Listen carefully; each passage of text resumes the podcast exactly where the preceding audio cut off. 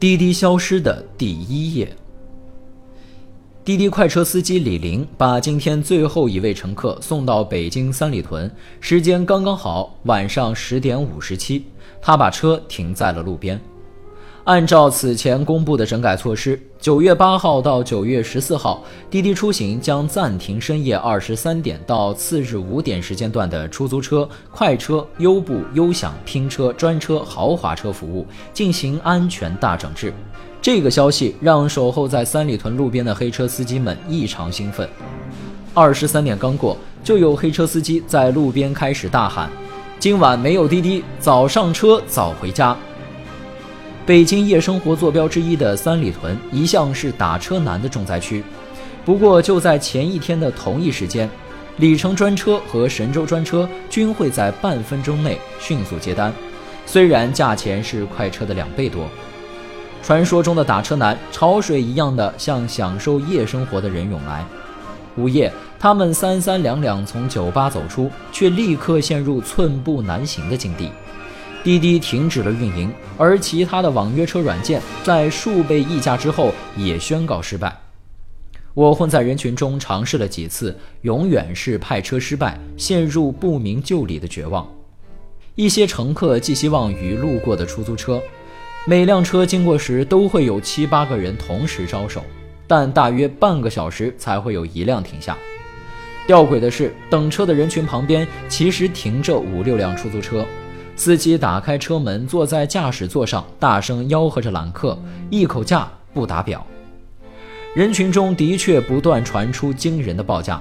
我去询问时，从三里屯到国贸三站地铁将近四公里，黑车司机王岩报出一百五十元的价格，平均每公里就要价将近四十块。有乘客愤怒地质疑，司机们一本正经地解释。住国贸的都是些什么人啊？这价钱贵吗？有女乘客向他们询问安全问题，王岩指着头顶的摄像头告诉他：“我就是专车，京级金牌，摄像头都拍下来了，你怕啥？”网约车平台不仅仅是个工具，还是个司机与乘客之间的信用平台。在这个平台上，乘客和司机可以互相有基础的信任。但当网约车平台一夜之间消失，他们倒陷入了相互猜忌的角色里。最近几年，以滴滴为代表的网约车行业迅猛发展，已经进入到现代都市生活的细节里。对于喜欢过城市夜生活的人来说，深夜叫个车也使得生活方式更向前一步，不再担心走出酒吧要被黑车宰。他们习惯了在离场前叫好网约车，安心等着司机在路边亮起双闪。没人能想到网约车消失会是什么样子，但就在这一夜之间，滴滴的停止运营让所有人似乎都听到了咔嚓一声脆响。滴滴这台大机器因故宕机，夜间出门游荡的红男绿女险些成为无家可归的孩子。这出乎很多人的意料。在成都前一天夜里，还有巡逻民警对我保证，打车不难，你挥手就能叫到。按官方说法，成都有出租车一万五千辆，而且这里汽车保有量全国第二。但显然，不管是官方还是民警，都低估了平台停运对出行效率的影响。很快，九眼桥附近聚集了一大批打不到车的人。出租车开始不再打表，转而喊价。有人还给熟识的黑车司机打电话：“我帮你找个活，你听我说啊。”不幸的是，黑车回潮在滴滴停运的第一夜就上演了。无车可打的窘境不仅仅存在于北京，成都、长沙、广州、杭州等多个一线城市均受此次整改影响。社交媒体上，很多网友分享了滴滴停运第一夜的打车经历。出租车漫天要价，强行拼车拒载，黑车暴增等。就在两天前，十余个城市的出租车行业协会还一同表态，称出租车能够有效供给夜间出行。但很显然，眼前的一切告诉我们，出行远远不是单纯的车人比对这么简单。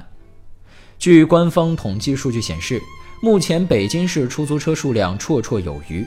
按照此前住建部设计的城市道路交通规划，大城市每万人拥有出租车不低于二十辆，二零一七年，北京市常住人口两千一百七十万，出租车六点六万辆，每一万人拥有三十点四辆出租车，远高于标准。但深夜依然是黑车的天下，哪怕是出租车，此刻也放弃了正规军的矜持，加入了拼坐喊价的大军。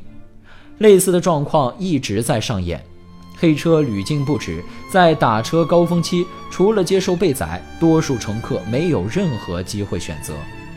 此前有媒体曾经测算过，如果在北京的打车高峰期要实现运力均衡，至少每辆车每小时要接三点五单。这就意味着北京出租车数量至少要再增加四倍才有可能满足。这显然是不可能完成的任务。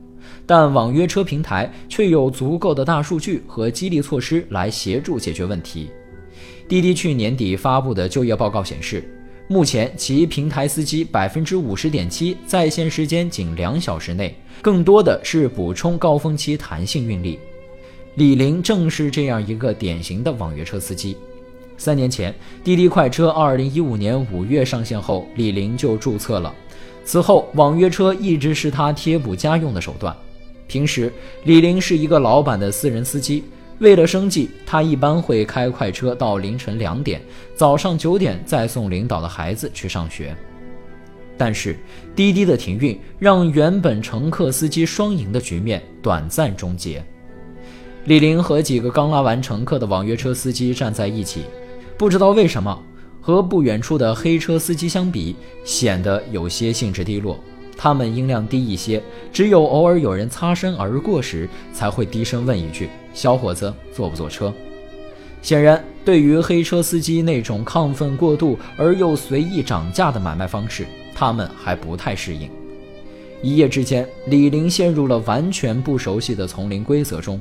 在网约车平台上，价格是乘客与平台商议定好，司机要做的只是接上乘客，送达目的地。但黑车司机不同，没有监管者在场，他们成了肆意制定规则的人。